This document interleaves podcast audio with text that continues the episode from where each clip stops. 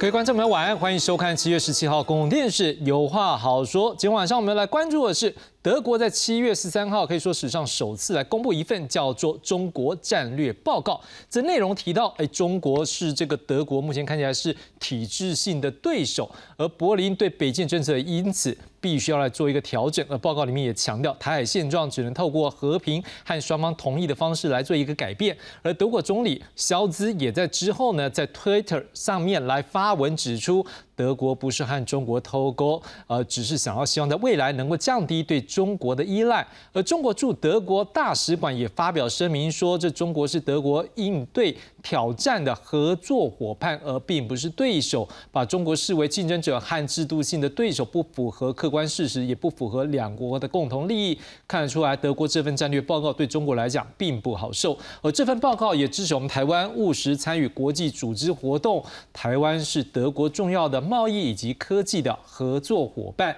我国外交部也对此表示欢迎。另外呢，在北大西洋公约组织，也就是 NATO 这一个北约的峰会的公报里面呢，也批评中国野心威胁对地区安全构成挑战，当然也让北京强烈不满，也引发各界关注，这是不是也是美中大国博弈的一环呢？不过另外一个角度也看到的是，美国的气候特使凯瑞在昨天抵达中国之后，今天也在北京跟中国的气候变化事务特使谢振华来举行四个小时的会谈，呃，就。这个减少温室气体排放的议题啊，来恢复之前暂停的外交接触。当然，这后续我们要怎么样让台湾在这一个三角关系里面，台美中三角关系里面，我们能够得到更大的利益，或者是在国际关系里面得到更大利益，也是今天晚上我们要来探讨课题。毕竟，国际上对于中国的负面。的一个认知，或者是跟它的友好程度降低，这不代表直接等于我们台湾的利益。我们还是要看我们怎么样在这个国际的大环境里面，随着一个国际局势的变化来思考我们自己的相关对策，更是我们更重要的一个重点。这也是为什么我们在今天在国际有这样的一个变化之后，我们要来做深入的探讨。介绍今晚来宾，第一位介绍是丹江大学国际事务与战略所教授李大忠李老师。主持人好，各位观众大家好。第二位介绍是成功大学政治系教授王宏仁王老师。哎，主持人好，各位观众大家好。第三位介绍是国防院国防战略与资源所副研究员陈亮志陈老师。哎，志雄好，以及各位观众大家好。好的，那么今天晚上呢，我们就先从这个德国第一份的对中战略报告来看起。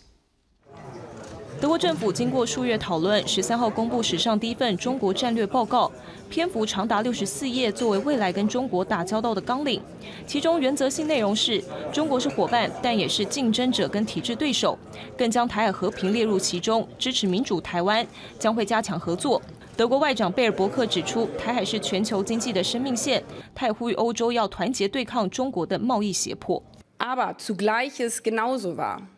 Der chinesische Markt braucht auch den europäischen Markt. Daher können die Spannungen um Taiwan uns nicht egal sein. Eine militärische Eskalation wäre auch eine Gefahr für Millionen von Menschen, und zwar weltweit und damit auch bei uns. 虽然报告中对中国人权及中俄关系用词强烈，但对于如何在经济方面降低对中国依赖以及去风险化，则比较模糊。学者认为，这份报告首先展示是德国梅克尔路线的结束，以及德国呼吁欧盟对中策略的方针。但是，中德两国经济关系紧密，战略如何在现实中发挥作用，还有落实到位，有待观察。如果要去彻底实行减少对中国的依赖，那它的成本是相当高的。虽然对中国的政治军事行动上面有很多批评啊，但是德国政府还是强调，它还是维持所谓的一中政策。中国外交部则批评德国将正常的合作泛安全化、泛政治化，只会适得其反。另外，在东协外长峰会场边，美国国务卿跟中共中央外事办主任王毅碰面，这也是一个月内两人两度碰面。路透分析，这是为了拜习会在铺路。美国国务院则表示，布林肯再次当面跟王毅强调维持台海和平的重要性。记者韩迎陈昌伟整理报道。好，回到现场，我们要先请教李大忠老师。当然了，我们看到德国这样的变化，老说，我一看到这样的一个生这样一个战略变化的时候，我感觉到是有点跟我过去认知德国不太一样。但是我们也知道一件事情是说，德国我相信它应该不是只有经济的问题，它也应该不是政治的问题，它也应该不是人权的问题。我在猜，它是不是应该是一个全面性的，让德国决定做出这样的一份战略报告来针对中国呢？对，我想是哈，因为在这一份第一部呃德国的中国战略报告出炉之前，已经引起外界关注很久了。那它其实也是酝酿了一阵子才哎才出炉的报告。那这份报告看起来只有六十四页哈，但是如果我们仔细去看，它第一个是在那个封面里面哈，大家如果在网络上可以看到，它是一个围棋。那下面还有说明什么是围棋，他说这是一个两人的博弈，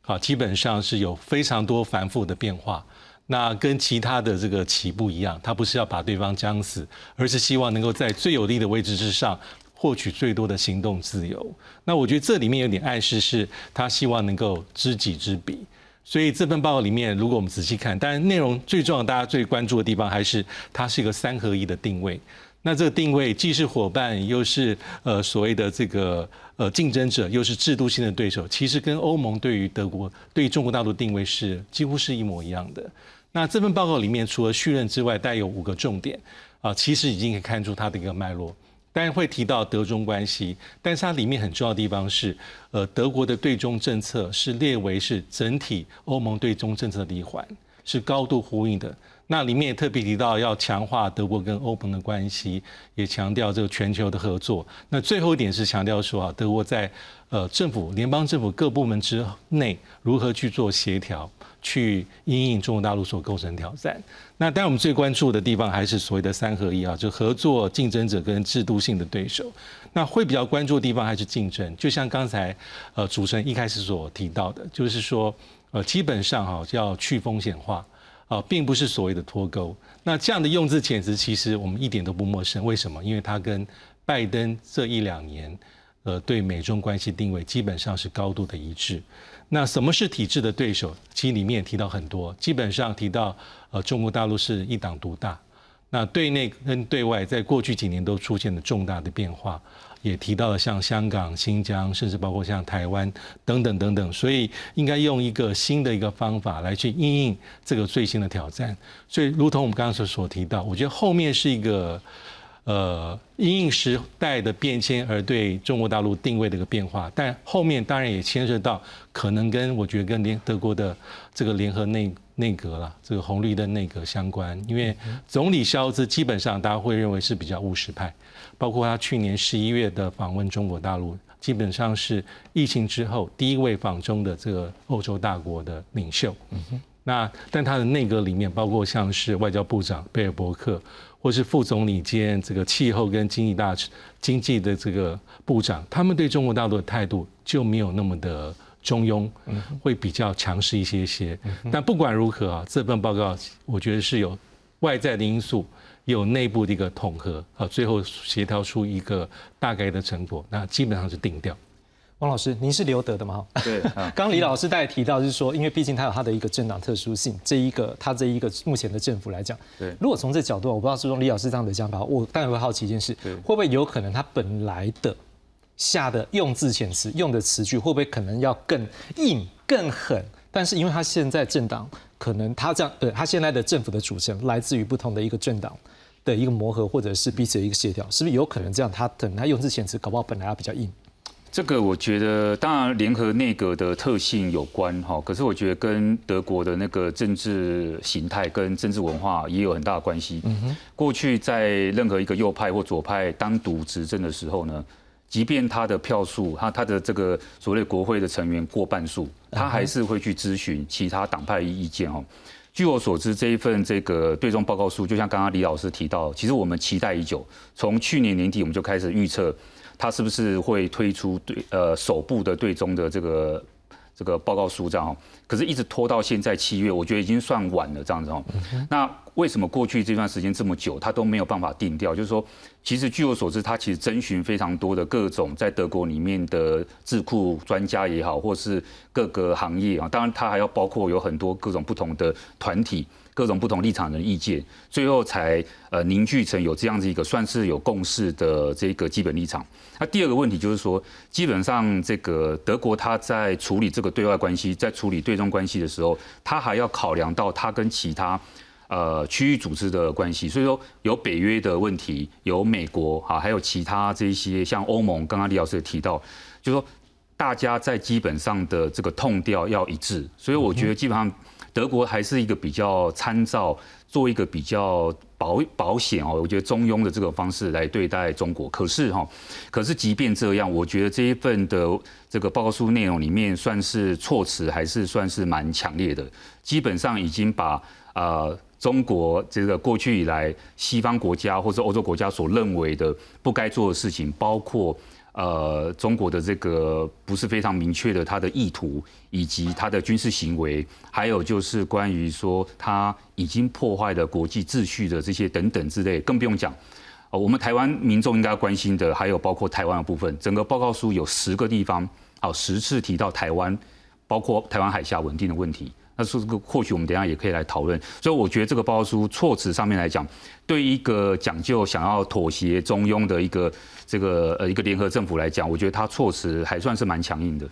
好，当然我们也请汪老师陪我们来看一个东西了。我们也做一下整理，这份报告的战略的内容大概有提到哪些？我们来看到是它战略目标，说中国已经改变喽，所以德国对中政策也要随之改变。好，那在经贸关系的部分，好，基本上他们认为中国对欧洲的依赖持续降低。那当然反映一个方向呢，这个德国对中国的依赖看起来是升高的，所以希望继续跟中国合作，但是要降低风险。但是并没有要追求脱钩，而在中国的这个地缘政治的部分，他也是认为说中国扩大跟俄罗斯的关系，这对于德国的影响是蛮直接的。而且当中国在争夺印太的霸权的时候，跟周边国家的关系显著的恶化，而军事情势升高会影响德国和欧洲的利益。而在一中政策上面，他也强调支持民主台湾，针对具体的问题参与国际组织，只能用和平双方同意的方式才能够改变台海现状。王老师，我先请教一个题。如果说我们过去大概是认为跟德国跟中国，尤其是德国，它在整个欧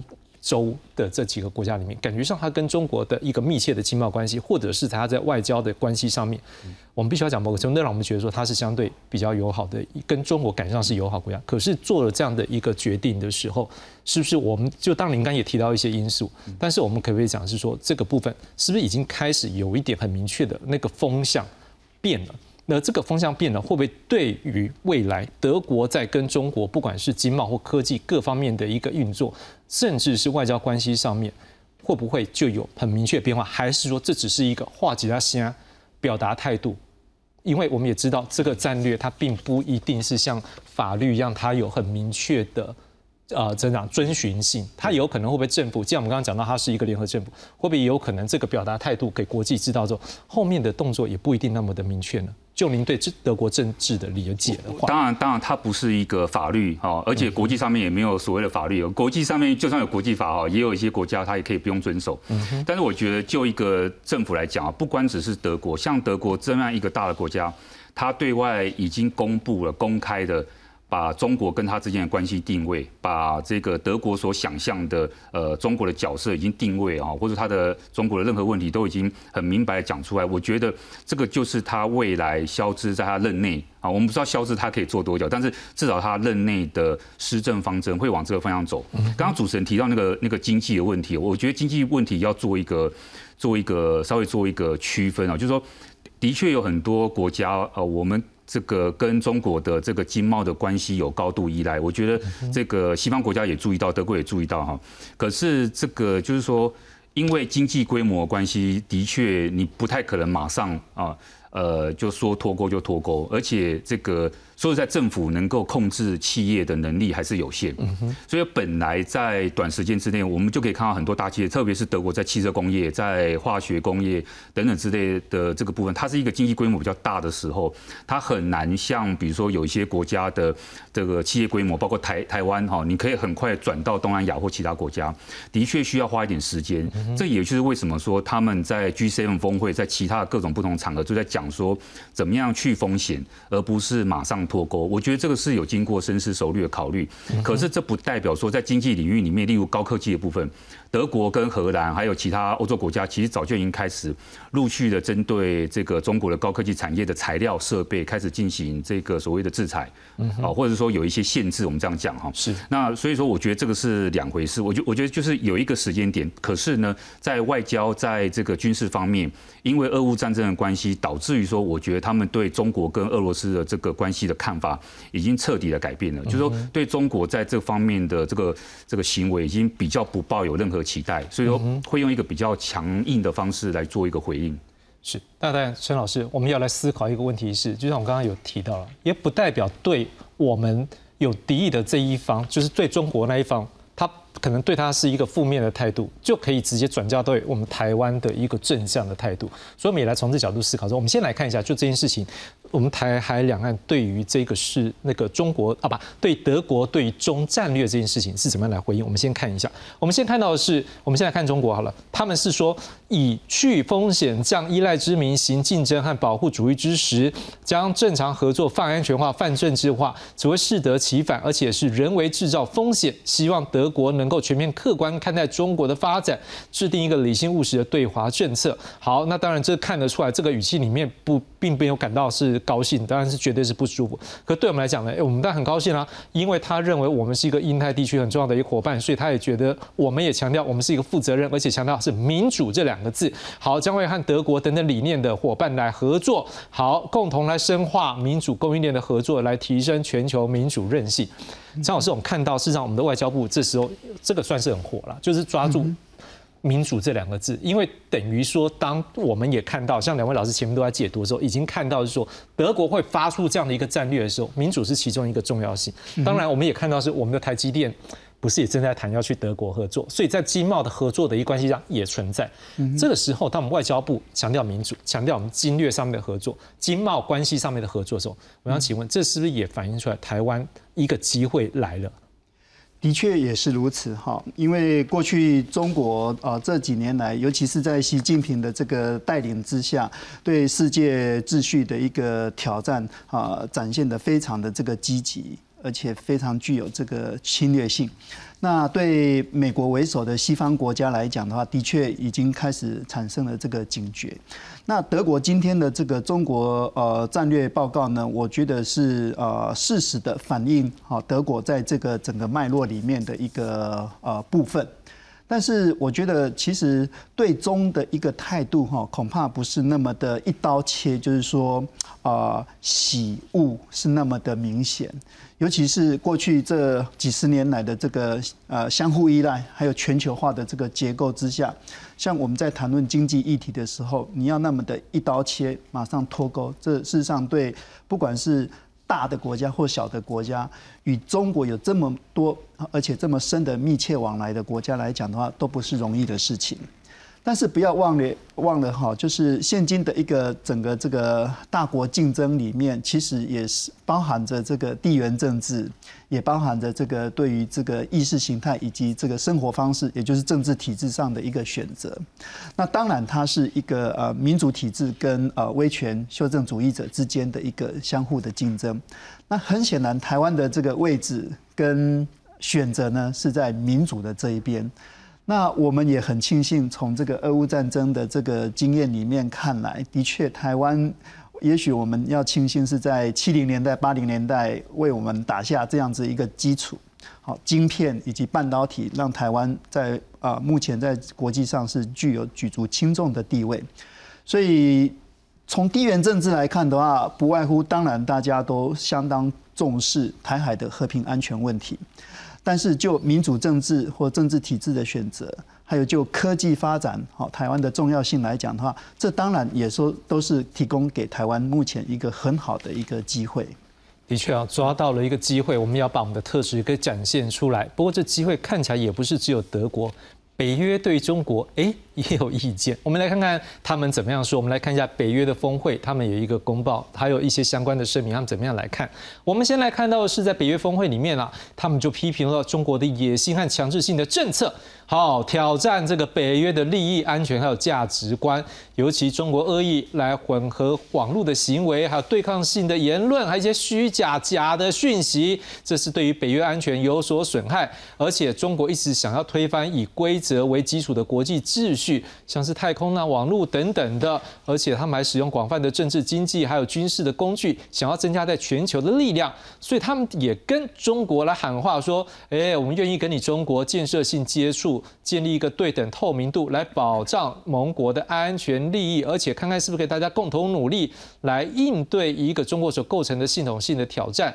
来确保北约盟国的安全。所以他们就强调，他们正在提高意识，增强韧性和准备来对抗中国分化的胁迫手段。好，至于北约秘书长斯托滕伯格，他则是强调说，中国并不是敌人，不要挑战了国际秩序，拒绝谴责俄罗斯，而且还威胁台湾。当然了。我们要来看一下的是，那么另外一方面，这个美中当然也在这个北约的这个公报出炉之后呢，双方也是还是继续的对话。好，例如说，在这个北约完之后，在东协外长的场边会议呢，我们就看到布林肯和王毅呢，他们有所对话。好，布林肯则强调重申台海和平稳定的重要，美国和盟友共同关切中国的行径。而王毅坚持强调是说，美方不得干涉台湾这相关的议题，坚决阻止灰犀牛，妥善处理黑天鹅，要彻底搬掉拦路虎，还蛮多的形容的一个名词哈。好，为了中美的关系稳定，来排除干扰。而在七月十二号。事实上，这个中国外交部的发言人王文斌呢，也强调是说，希望北约能够摒弃冷战思维的过时理念，放弃谋求绝对安全的错误做法。李老师，我们看到中国现在的相关的回应了哈，真实来讲说这是一个旧思维，可是我也相信一件事情，北约。好，美欧美这些国家，他们这个如果是拿一个旧思维，那就拿旧的剧本来，是不是也是整个环境已经改变了？所以北约也必须有一个新的做法。那我们也很好奇是，如果这是一个新的做法，那中国是没有其他的回应词吗？还是说他们也暂时只能把这一个剧本往那边倒？呃，第一个就是北约这一次这个联合公报里面啊，他也高度的去重视中国议题。那其实应该也不是太意外哈，因为这不是一夕之间，而是最这一阵子，我觉得是一个大的趋势跟现象。那至于北京的一个回应啊，比如说反对冷战思维、反对集团对抗，其实剑指北约，他也不是第一次这样讲。那应该是未来啊，短暂的，至少是可预见未来，应该就是会这样的交锋跟继续角力。但这一次的北约的峰会，当然它重点很多，它首要之务，我觉得还是在讲。俄乌战争 还是在讲俄罗斯的一个威胁，这是他当务之急。那里面其实处理到一些重要的议题，比如说呃，包括了这个呃乌克兰的汇集的问题，哈，就是老老调重弹，是最后你会有进入北约，但现在并非当务之急。那至于瑞典的这个汇集，那基本上在外交的努力之下，其实土耳其应该是。给了一个欢迎的大门，但后面可能有些筹码的交换。那第三个我觉得很有意思，就是刚才所提到，在这次的这个北约的这个峰会最后的文件成果里面，他至少提到十五次中国的用语。那即便是他说我没有把中国大陆视为是一个我的对手或敌人，但是我已经注意到你对我的很多的挑战，是尤其是基于规则的国际秩序。其实最近几年，北约、华府或西方国家跟美。这个北京吵了很久，啊，因为就用这样的方法去定位说啊，你其实很多东西不透明哦，你具有很多的野心哦，你用各种各样的工具是想要去呃改变既有的国际秩序，当然威胁到北约啊安定稳定跟全球。那基本上中国大陆也有它的回应，但有个地方我觉得很特别，就是这一次里面哈，可以隐隐约看出来，其实后面。北约后面包括史托伦伯格所说的，其实我觉得跟拜登的整个这个国家的这个重要的方针是相呼应的。因为我们如果我们仔细去看啊，这个拜登政府的国家安全战略报告，它其实有个设想，就是说，印太不只是印太，北约不只是北约，应该把美国在全球地区的盟友跟伙伴体系把它做连接，所以这才会会有在之前五月份到北约召开之前，要在日本设立联络办事处的这个。主要的幕后的动机是，但当然最后因为法国的反对，所以留待下次讨论。但这个是彰显出拜登那个安全大的战略。呃，可以看得非常清楚。后面为什么？其实就是防范中国大陆，它是不言而喻的一个针对的对象。是老师，您刚刚有提到一个，就是说这一个冷战。好，那因为为什么我刚刚有在提到说会不会导到旧的事情，是因为我们也知道，你刚刚一提到这一次的北约啊，有一个很重要关键是这个乌克兰。对，好，那会不会有一种感觉，就是说？我现在是要处理乌克兰的事情，当然他的对手就是俄罗斯。对，那所以说俄罗斯我们一直在猜测是说中国我们在后面军援呢？当然目前没有很明确的证据去显示，但是会不会有一种过程当中，其实这也是一个校正，就是北约这边校正，哎，中国我注意到你了，但是我没有直接讲说你跟俄罗斯怎么样，那也会不会因为这样因素？我刚是看到说，哎，中国这个讲说冷战嘛。会不会这个事实上也是一个三角的一个环节？事实上，两大阵营可能美中美俄，事实上也在这个声明间互相角力呢。我们可以回到刚才第一题，是那个德国的中国战略报告里面的围，其实就是围棋啊啊，其实是不是说只局限看这个角落，而是要把它全盘放在一起来看？我觉得是有的，就是呃，北约这次峰会里面。当然，它的重点当然不是中国大陆，但是里里面已经是暗指中国大陆是它一个防范的对象。是。那至于中俄的合作哈，我个人的看法是，呃，中国大陆在做一个它的拿捏，如何符合它最大利益，在俄乌战争里面，它不至于让俄罗斯垮，不可能，因为它是很紧密的战略协作伙伴关系，但也不会像一般人所说的啊，中俄的合作是上不封顶。我也不这样认为，是。至少有一些底线，它还是守着。比如说，提供俄罗斯致命性的武器装备，这一点其实美国从去年讲到今年，他讲过非常多次，台面下施压，台面上警告。我觉得到目前为止，哈，北京大概还没有逾越那条线，但有一些灰色地带可能有，但是那条真正的线并没有跨过去。他在做他最好的拿捏，就是俄罗斯是他重要的一个伙伴。啊，应该是最重要的一个双边关系，但是他不至于说全方位毫无保留去支持俄罗斯，他在做拿捏，他也怕在俄乌战争里面俄罗斯的整体国力大幅的衰退，因为毕竟唇亡齿寒，所以这几个局从欧洲到印太，我觉得基本上是要全盘一起看，才看得出后面谁在下棋，在做对弈。的确，当李老师这样帮我们分析之后，各位观众，我们也开始看到了一个味道，就是说，现在欧美这些相关动作，你看起来好像只是北约，看起来只是一个德国，哦，已经慢慢看出来这是一个一整盘棋了。当然，我们就要请教一下王老师，如果就你过去留德的经验，可能也包括在欧陆这边也接触比较多的一个经验来看的话，我们是不是也开始看到一件事情？这也代表在欧洲各国，好，我可能没有不一定刚开始，我也不一定想要跟中国保持距离。但是现在慢慢整个棋已经下得这么清楚了，再傻也知道我要选边的时候，好也不一定在讲说再傻也要选边，就是说他肯定发现到我有利益的味道在这边，我不选好像可能会对我利益之后长期来讲是不一定好的状况，这样会不会这个也慢慢的会让欧美甚至我们讲说跨太大西洋这整个的政治气氛。已经慢慢成型了，而这个东西会不会，我们台湾也要去思考问题，说会不会未来这种集团性的对抗会更强烈？那这样如果这样的话，我们未来要怎么样去应应整个大环境？是不是老师也可以从整个大环境来帮我们做一个分析一下？当然，我觉得就是说，呃，提到刚刚这个报告书啊，我我说说实在的，就是说德国这个是他自己。联邦政府对于中国关心的的特殊的一个报告哈，然后他六月十四号的时候有另外做一个国家安全战略的报告书章。北约呢，它是一个军事组织啊，基本上呢，北约我觉得它比较从军事的层面来思考。如果我们再往前面看呢，五月的时候 G7 峰会在东京，那个又不一样。所以以军事层面来讲的话呢，这个这些国家已经做好了，就我觉得他思考的方向就是。我到时候如果作战的话，我要怎么样处理这个呃亚太地区的问题？因为因为欧洲是主要战场，但是亚太地区不应该去呃变成是一个绊脚石，或是有可能有另外一个威胁。是，因为你不要忘记了，俄罗斯它不是一个纯欧洲国家，它也是一个亚洲国家。是，它昨天还是前日才刚跟这个跟中国要进行联合演习，其实也不是第一次了，好几次在东北亚进行联合的军事演习这样哈。那中国跟这个俄罗斯跟朝鲜。好，就是牵动到这个朝鲜半岛的局势，那当然就会牵涉到台海、日本这些部分。所以说这个关系当然是像刚刚李老师讲了，这个是一个呃从军事上面来思考的话，这个联动性本来就应该要考虑在这个里面这样。那刚刚主持人讲到说各个国家的这种选边的这个问题，我觉得呃，我觉得对很多国家来讲，它不是选边的问题哈，就是说它也没有选择。说实在的哈，在这个俄乌战争的这个情况之下，是呃，这个我觉得很多国家考量到的是更深层的意思，就是说，呃，有一些规范层面的意义存在，当然还有民主价值的这些部分。所以说，就这个部分来讲，更不用讲。我觉得欧洲人或德国人哦，很注重法律的问题，就国际法怎么样被破坏。当然，大家都有不同解读，可是对欧洲人来讲，对西方人来讲，国际法就是被破坏了。嗯哼，这个东西是很难去接受哈。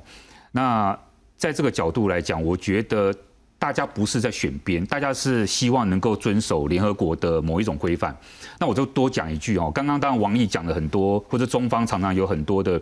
这个遵守联合国什么之类的。其实我上课会跟同学讲，你你把中国大陆的文件拿出来，你把中国中华人民共和国那个字遮住，他下面讲的这个东西，你都会很赞成。嗯哼，你都觉得他讲的很有道理。嗯，好。那为什么大家还是不相信？哦，那当然有很多原因，大家导致于大家不相信。当然，这个所以说，我觉得就是说，呃，中国大陆它当然自己某一某一个部分也要做一个自我检讨。为什么他讲了这么多，大家还是不相信？你说你遵守联合国的一些公约，你遵守这个主权这些什么这些价值取向，或是中国也讲民主，好，那所以这些东西，我觉得是一个国际社会的问题，已经不是一个单纯回到冷战那种选边的问题，这样。的确，有时候这个人设跟实际的行为 有落差的时候，这可能也会是一个比较大的问题。所以你刚刚讲的也是啦，就是他说的话的确很多东西是，但是他自己如果做不到，可能也是一个尴尬。当然，另外一个是不是做得到，我们要来关注的是各位。那我们刚刚不是有讲到吗？这个是有东协的一个会议的时候，哎，陈老师，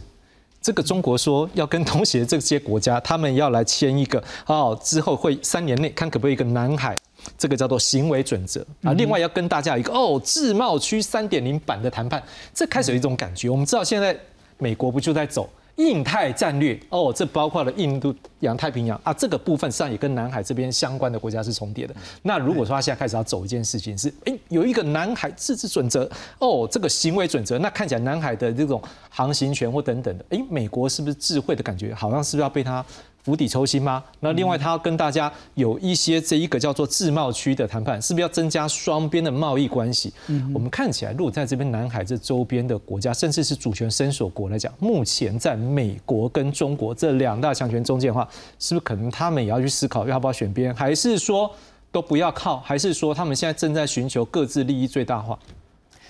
这个哈，我先回答。其实我的观察结论是，的确他们还在观望，而且还在思索当中。然后这个很有趣，是摆荡在过去这几十年来，美中两大强权彼此不断地好向东南亚国协国家来伸出他们的这个拥抱握手，然后东协十个成员国在呃华盛顿跟北京之间不断的必须哦这样子的一个回应。那各位观众，如果印象有所及的话，在美国重返亚洲之前，其实北京对东南亚的经营恐怕远比过于华盛顿的这个重视。好，包括现在的这个啊南太平洋地区也是如此。好，美国事实上是在去年二零二二年才逐渐地回防。好，那美国推动重返亚洲，大概是在二零一零年，然后之后呢，陆陆续续的开始重视。对东南亚的一个经营，但是在此之前，中国大陆其实已经对东南亚、对南亚、对非洲已经经营许久了。所以这些国家，好，他们与北京的关系，与北京的这个贸易呢，事实上是可能都超过于跟美国的关系。嗯哼。那美国意识到之后，开始重返亚洲，那于是呢，逐渐地好来重视经营东南亚国协国家的这些关系。所以呢，这些国家也开始出现，就是说，哦，有一些声音，好比说，因为中国对南海的一个强势呢，所以我们可能不是那么的完全的，哈，选择跟啊北京打交道，或者是把所有的这个筹码或是好处都给了北京，所以呢，也开始拥抱美国重新回到或是进到东南亚。那美国也相当的积极，所以过去几年来，我们可以看得出来。不只是前任的这个川普啊政府，事实上，奥巴马政府虽然奥巴马政府没有那么的积极，但是已经开始推动航行自由的这个任务在南海地区。那中国意识到这样子的一个啊，对中国来讲，呢是一个域外势力。哦，就是区域外的一个势力，如果拦止或者是干涉啊，北京在啊南海的一个利益伸索，或者是历史与法律的这个呃主张的话，这对北京当然是不利的。所以呢，呃，北京其实在呃两千呃一零年左右就开始推动这个南海准则，好，南海行为准则。与各国之间、南海啊周边国家之间，在海上、在空中遭遇的时候，应该要怎么样的一个应对跟处理？但是这一块的谈判并没有将美国给包含进来。但是美国对此是非常的啊关注。嗯，好，那美国当然也持续推动的这个啊航行自由任务。那这一次的这个东协组织呢，我认为是。北京的回访是前面是美国的回访，接下来是北京的回访。好，那北京试图要把过去这大概十余年来美国的这个呃努力呢，重新的啊给盖过去。所以呢，他积极的好在这当中来运作。所以我觉得这个可能未来还有很多的这个呃戏跟路要看，因为我觉得在两大强权的这个啊彼此的这个竞争之下，东协。组织国家可能还有很多要忙的人。好，下阶段，我们要来探讨的是，那如果感受到美国跟中国，哎，互相在你看国际组织也要拼一下，然后直接彼此的这种像是一些谈判啦，或者是在一些议题的对话上面，也要不。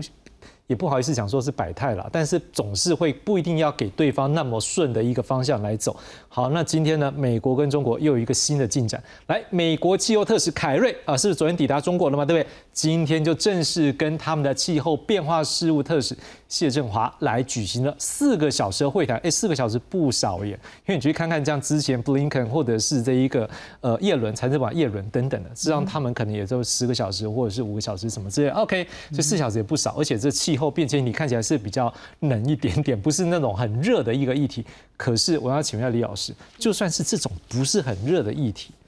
它也不是直接这件议题的重要性而已，他们可能是不是也是就这个议题，我们不好意思讲说借题发挥了，但是是不是也是利用这议题来指责说，哎，你不好，你不对，或者是你应该怎么样做更好？我相信双方都一定有足够的理由来说对方要怎么样做更好。但是这过程当中，是不是也反映出来一件事情？美中也在不同的议题里面做交流，寻求一些和或者是一些竞争的一种关系的改善。对，我觉得基本上哈，如果应该这样讲啊，如果气候变迁美中都没有办法有谈判跟合作的空间的话，那美中关系都已经走到很糟糕的地步了。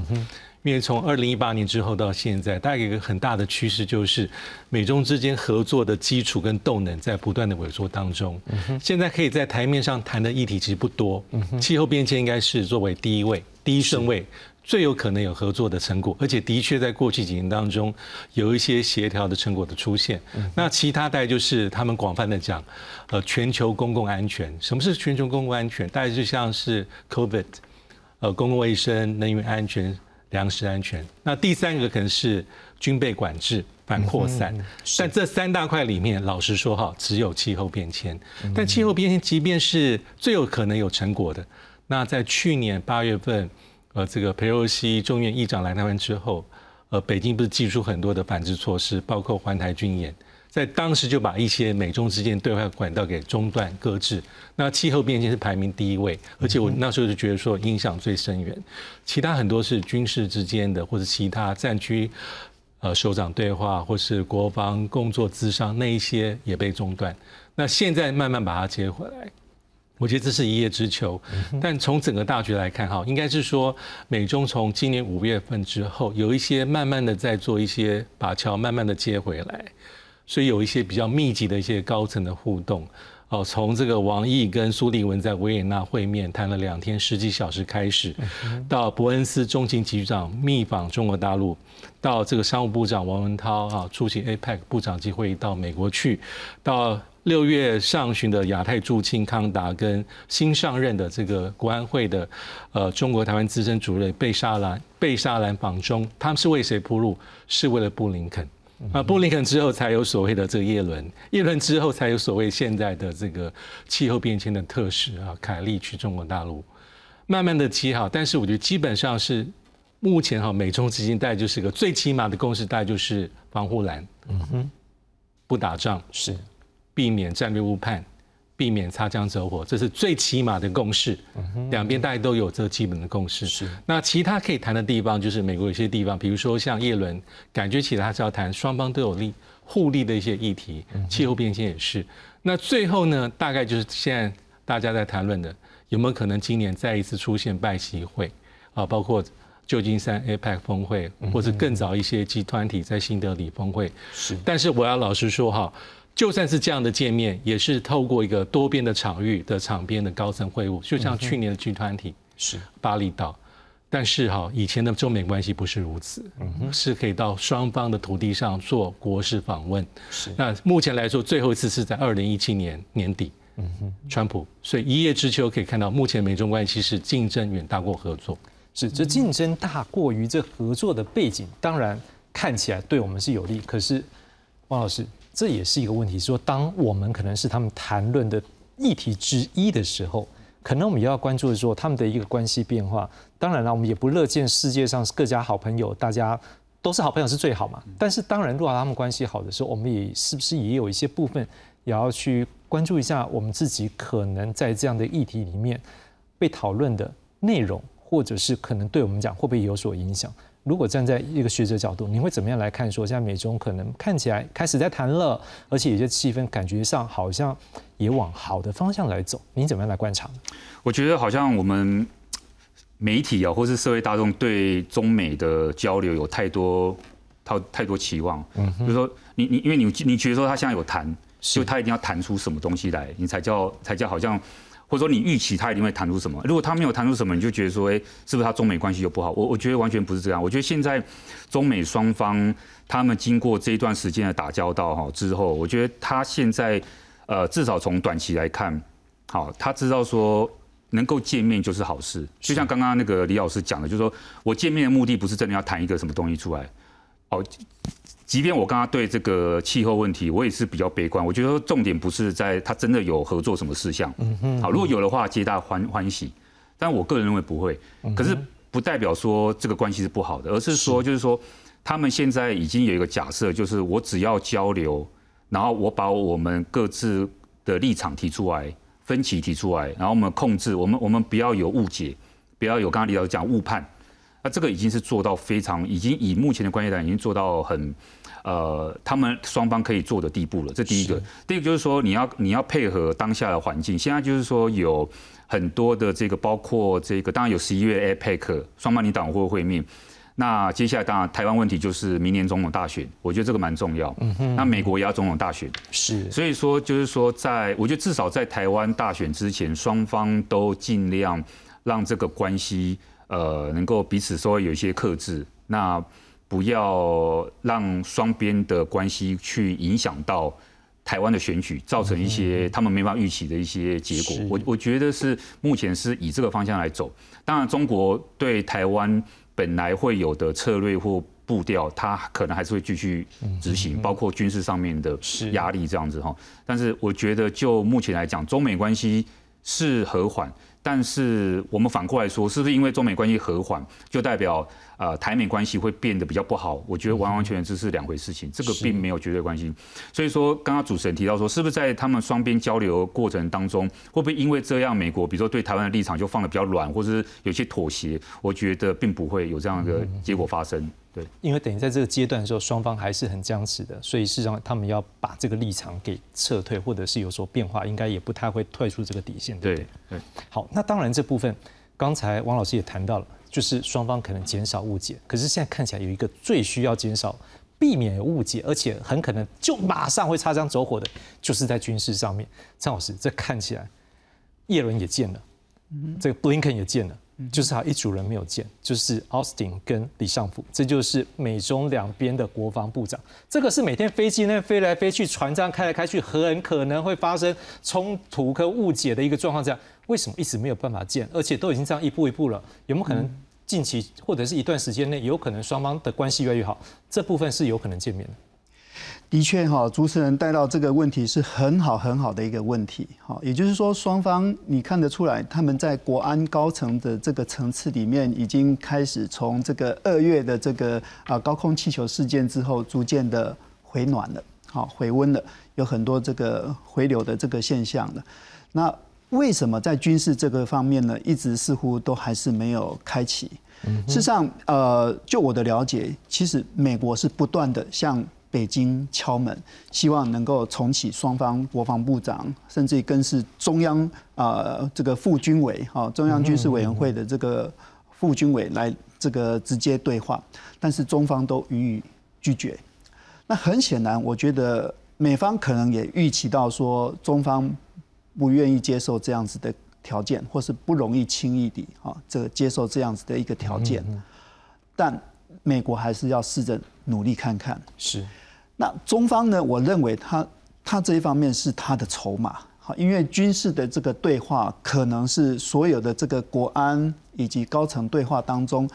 的最后一张牌。那这一张牌，我甚至认为它可能是远大过于这个总统跟国家主席或者是总书记的一个见面会谈。嗯哼，因为这个军事的一个本身的一个特殊性哈，它拥有这样子的一种啊高度，而且敏感。那我如果轻易的跟你接触，然后我们可能也不会碰触到实质的问题的这个改善，但是否就在立场上我已经向你做出某种程度的妥协或者是接受了？是，所以我我认为北京的确在这个军事对话以及军事高层的这个对话接触方面，还是严守着。好，这个他的这个一条线是，所以奥斯汀其实他也，我我在若干的一些媒体啊访问跟报道里面，他有说到，其实他是为此感到非常的挫折。嗯但是我觉得，其实如果这是中国最后的一张牌来讲的话，那其实美美国可以理解，中国不会轻易的把这一张牌给打出来的。好，看起来美中关系的一个变化，好，后续还有的观察。不过，当然我们要关注一件事情，说，实际上在之前，我们很多的学者在这个我们的这一个现场都已经说了，感觉上在美国的各个政党或很多政治人物对于中国的反感或者是比较负面情绪，这是越来越高的。我想请问李老师，因为也知道您在七月份有去中啊美国，差点说美国去做访问，您在那时候跟这个美国那边，不知道是你那有跟学界或政界有接触吗？学术研究，学术研究。那我可以问下，如果跟学界在接触的时候，你有没有感受到说，可能他们来自美国内部对于中国现在的情绪大概是怎么样子？我觉得大概就是很呃符合了一般我们这几年所观察到的一个美国的现状。我觉得基本上，尤其是在国会啊，或是一些在智库研究人员，可能对中国大陆的负面观感，从这几年我觉得比过去。呃，强很多。那后面可能有很很很多很多的原因。那最明确的一种解释了，就是最常听到就是说，因为中国大陆改变啊，所以我们的政策都要随之改变，要改弦易辙，否则没有办法与时俱进去应对中国大陆对全世界、对区域、对美国所构成挑战。这是最常听到的。是。那与此同时，它会搭配到一个。一种讲法就是说啊，过去美国所做的长久以来的交往政策，基本上已经证明失败。其实这样的讲法在川普他任内也讲过。那学界里面也有人人是持这样的观点，就是说过去的浪漫期待哈，可能没有办法再这样做，因为中国大陆啊不像我们所期待的哈。对内有更多的一些，比如说政治的改革，对外可能有一些更融入国际的体系，是啊，或是现在美国人所讲的啊，基于规则的国际秩序。反过头来，他可能是得到一些这些的利益或好处，包括全球化等等等等。但在对外的做做法上是更加的强势，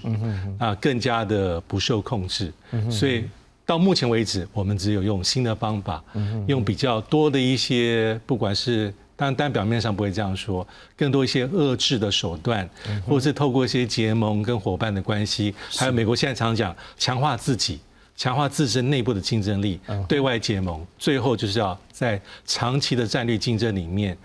呃，那个官方的讲法是要胜出的，是啊，就是对美国还是有这些自信，啊，他还是有些他制度的优势，还比较优势的地方，包括软实力，或是他中国大陆并没有这么绵密的全球的结。呃，这种伙伴的网络或是结盟的网络，所以我觉得这样一个看法大概是比较主流一些些，但不代表说哈那些主张交往的声音完全没有。我觉得现在是比较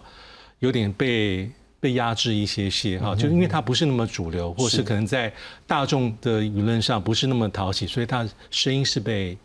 被受到一些压制，或是比较冷却一些些。但这样的主张还是有的。那基本上美国的官方偶尔还是会提说 engage，嗯交往，但交往是什么？交往是有后面的一些政治的一些理想跟目标的。那现在比较多的感觉是打交道的必要性，要打交道，因为有些地方还是有共同利益要合作，但是我不存在改变你，嗯那我也不预期你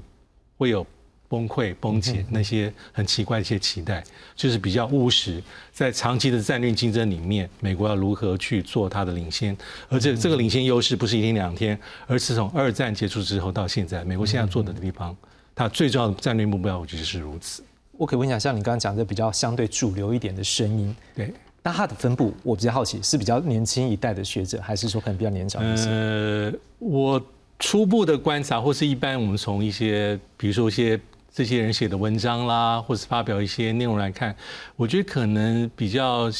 新时代一些些，他可能对于中国大陆的这些，包括他的连接啦，或者情感啦，或他过去的接触的深度没那么多，是他可能看到就是，尤其这些年来，他认为中国大陆有些重要的改变，是，所以他可能态度相对而言，我不能讲一定，相对而言可能稍微更加保守，或者认为是。